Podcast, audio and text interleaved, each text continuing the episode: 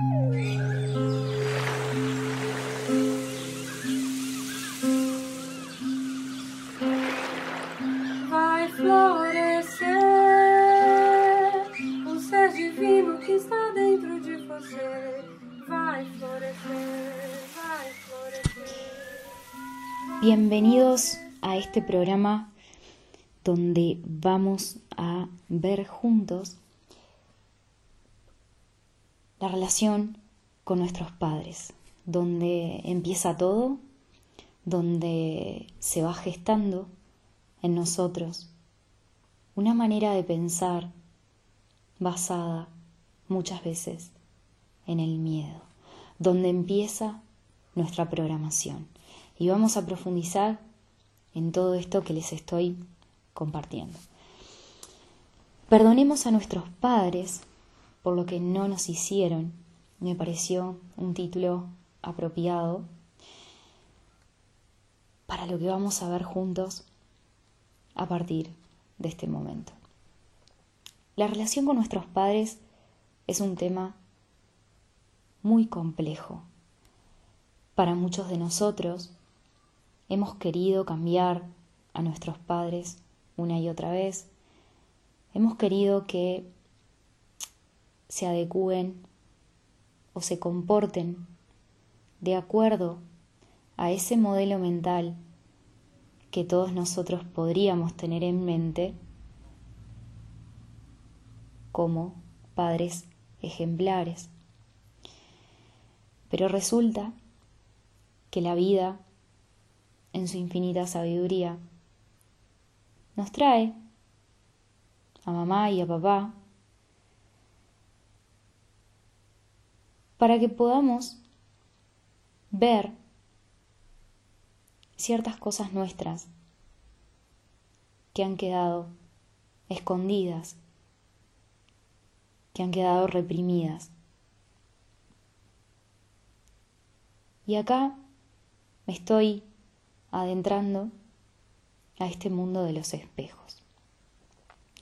Entonces, lo que quiero a partir de este momento es que podamos ir juntos y desarrollar una conciencia de amor, una conciencia que lo incluye todo, una conciencia donde podamos ver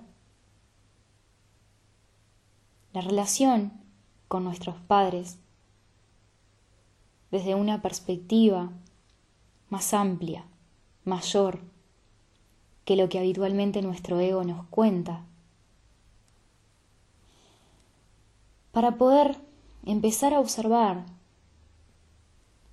por encima del campo de batalla. Entonces, vamos a ver, vamos a posicionarnos, te invito, si así lo sentís, a que te ubiques hoy y digas, bueno, ¿cómo, ¿cómo estoy hoy con mis padres? ¿No? ¿Cómo estoy? ¿Cómo me siento? ¿Cómo me relaciono? ¿Qué reclamo? ¿Qué acepto?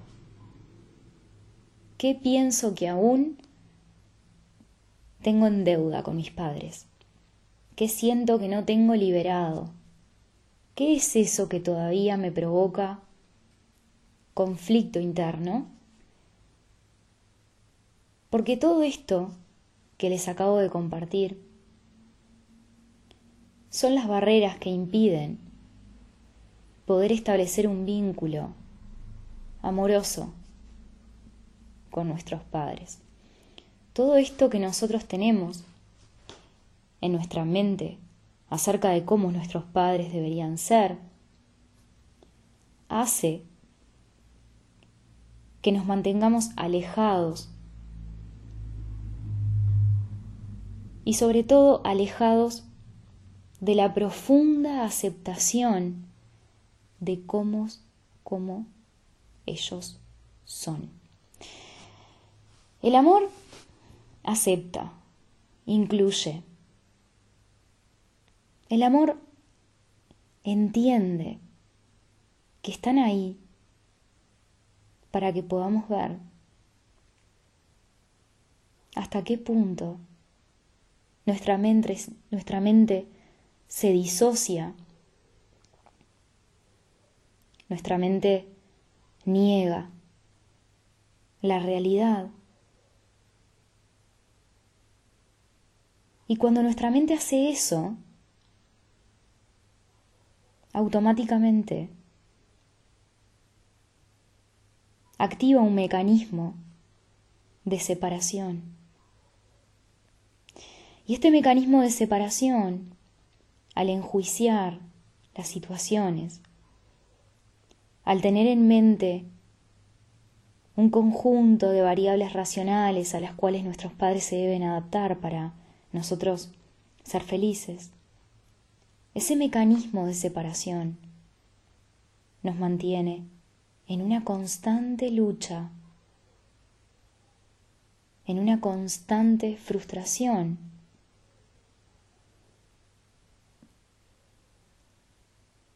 Y no nos permite expresarnos y vivirnos desde el amor.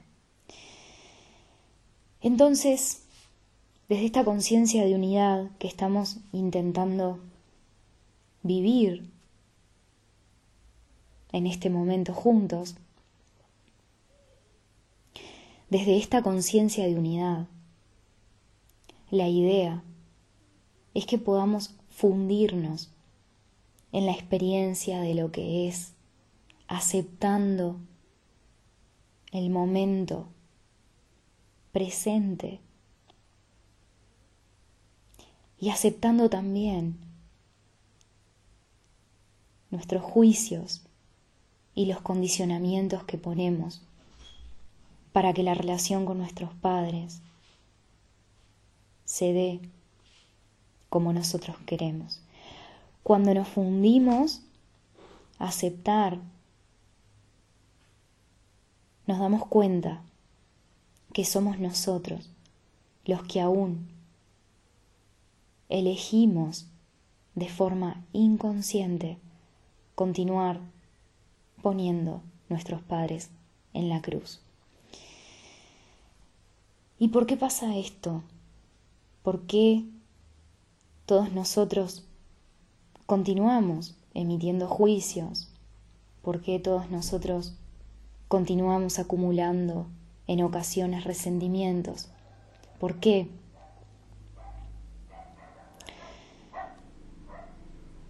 porque mantenemos un pensamiento de no aceptación a lo que es ahora.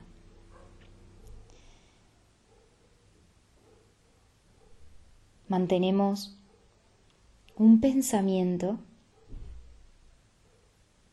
ahora, aquí y ahora, de no aceptación a lo que es y a lo que fue. Esta idea mantiene en nosotros la sensación de que las cosas deberían de haber sido de otra manera para que yo pueda llevarme bien con mis padres. Pero en el universo de amor en el que todos vivimos. Las cosas no pudieron haber sido de otra manera, porque las cosas son y siempre han sido como tienen que ser en el plan divino.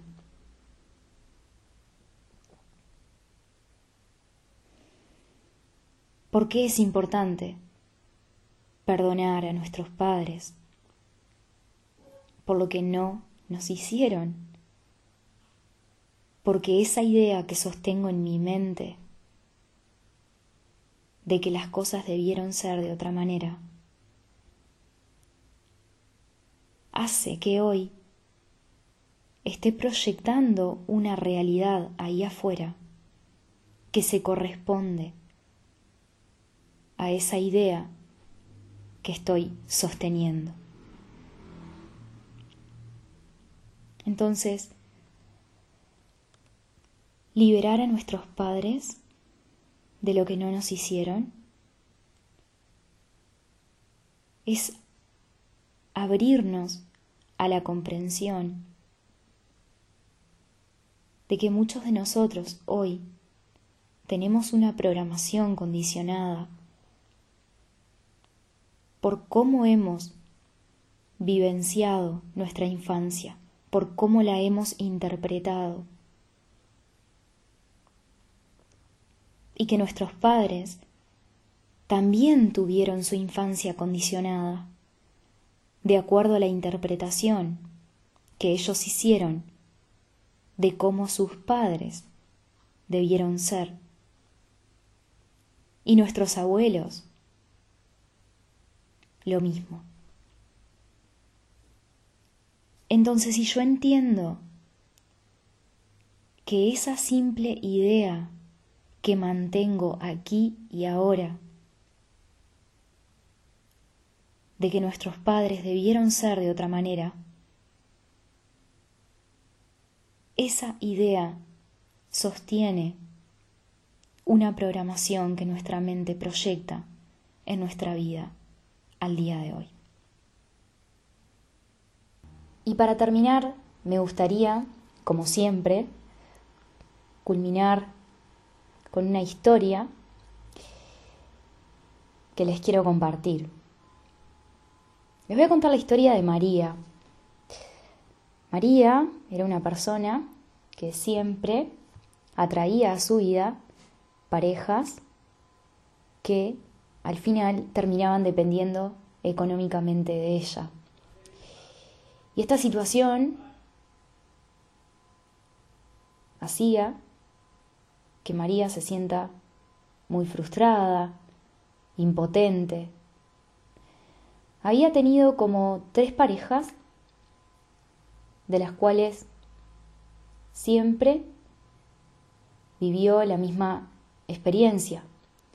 Todo empezaba bien, todo fluía, hasta que llegó un punto que ella empezaba a asumir el rol de ser la que siempre bancaba todo a nivel económico. A tal punto que en un par de ocasiones ella hasta llegó a sacar préstamos para poder sobrellevar la situación, porque sus parejas terminaban renunciando a sus trabajos, se le presentaba ese escenario donde ella tenía que afrontar y ser la que llevaba las riendas de su casa, ¿no? Hasta que llegó un día que se cruza con una conocida y le cuenta que tiene mala suerte, que otra vez le volvió a pasar la misma situación, que ella siempre se encuentra en un rol donde termina siendo la que banca económicamente y sus parejas hasta tienen que llegar al punto de dejar su trabajo y ella se encuentra en esa tesitura donde tiene que sacar préstamos, de hecho, hasta en este último caso de la última pareja que tuvo, llegó hasta tener un tema judicial, ¿no? Entonces, esta persona esta amiga con la cual se encuentra María y le cuenta todo esto, le dice que por qué no iba con alguien que le ayudara a entender que hay cosas que se nos repiten en nuestra vida para enseñarnos algo. Y eso María no se lo terminaba de creer. Eso le daba vueltas en su cabeza, ¿no? Pero, en un momento, ella decide empezar a ver esta situación que se le repetía de una forma diferente. Se empezó a plantear qué era lo que ella tenía que aprender de esta situación, por qué se le repetía este tipo de situaciones o parejas en su vida. Entonces ella comenzó esa búsqueda y se dio cuenta que cuando ella era niña sucedía que sus padres no se llevaban bien, vivían una situación de violencia en la casa donde ella y sus hermanos tuvieron que crecer en un entorno donde había una madre que acataba y asumía de forma sumisa lo que su padre dictaba en su casa. Y cuando ella era niña, le preguntaba a su madre por qué era que bancaba esas situaciones, ¿sí? ¿Por qué se dejaba gritar? ¿Sí? Ya era niña y ella recuerda que esas cosas ya se las cuestionaba a su madre. Y la respuesta de la madre era que no podía irse de la casa porque no tenía cómo mantenerse económicamente, no tenía recursos y no podía ser libre económicamente. Entonces, en la mente de un niño, en este caso de María,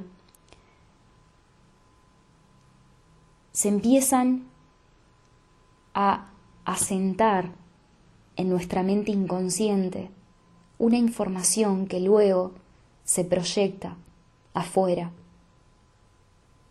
para que nos sanemos.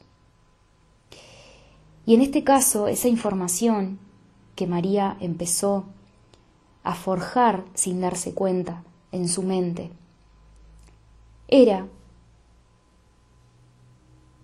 que no ser libre económicamente en una relación implica soportar actos de violencia.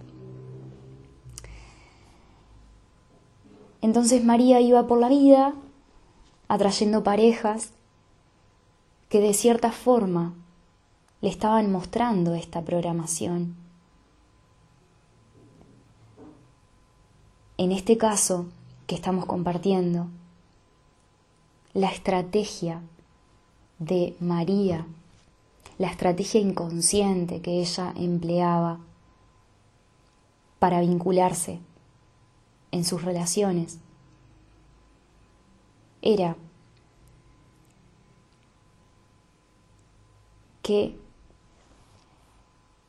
ella adoptara un rol de ser la que suministra y la que banca todo, desde el miedo, evitando que sus parejas se desarrollen económicamente,